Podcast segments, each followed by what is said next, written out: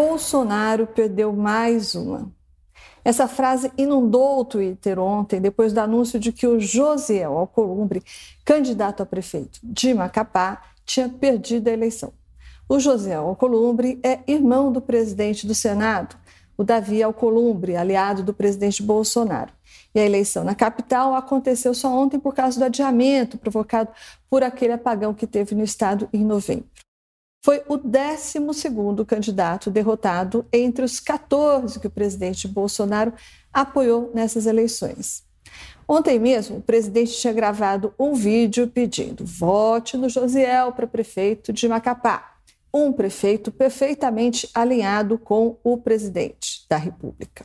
O Twitter não perdoou, apareceram vários memes zombando do presidente Bolsonaro e da sua performance como cabo eleitoral.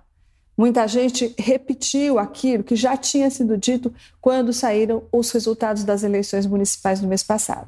Que essas eleições estariam mostrando o derretimento do Bolsonaro e do bolsonarismo nas urnas. É uma avaliação só parcialmente correta.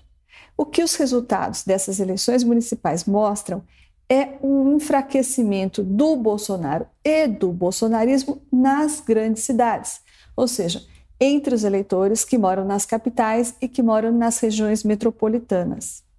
Todas as últimas pesquisas de opinião mostram que as regiões em que o governo tem sua pior avaliação são as regiões Sudeste e Nordeste, que concentram justamente as cidades com maior densidade populacional.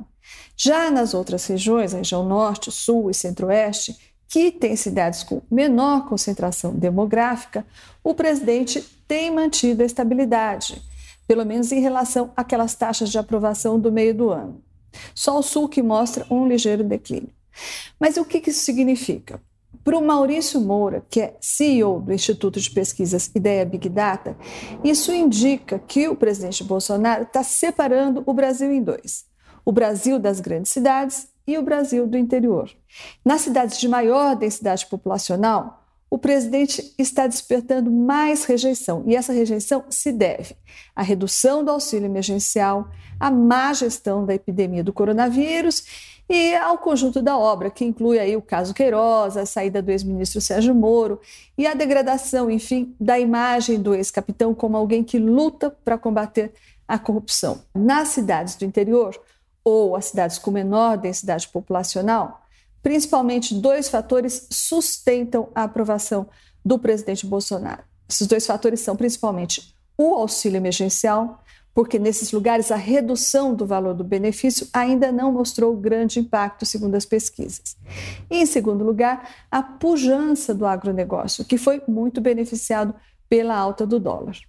Então é curioso notar que nas eleições presidenciais de 2018, o crescimento do então candidato Bolsonaro ele começou nas capitais, justamente as capitais que agora mais reprovam o presidente Bolsonaro. Mas o interior é diferente. A essência bolsonarista da ojeriza à esquerda e do conservadorismo nos costumes continua ecoando forte. Não é à toa que a agenda do presidente está tomada por visitas ao interior dos estados, principalmente ao interior do estado de São Paulo onde esses elementos que são favoráveis para o presidente continuam presentes. Vamos lembrar aqui a importância da pauta conservadora, a rejeição aos partidos de esquerda e os bons resultados do agronegócio. Conclusão: o Bolsonaro se saiu mal nas eleições, se provou um dos piores cabos eleitorais que já se viu, mas isso nas capitais. No interior, o presidente Bolsonaro continua bem vivo.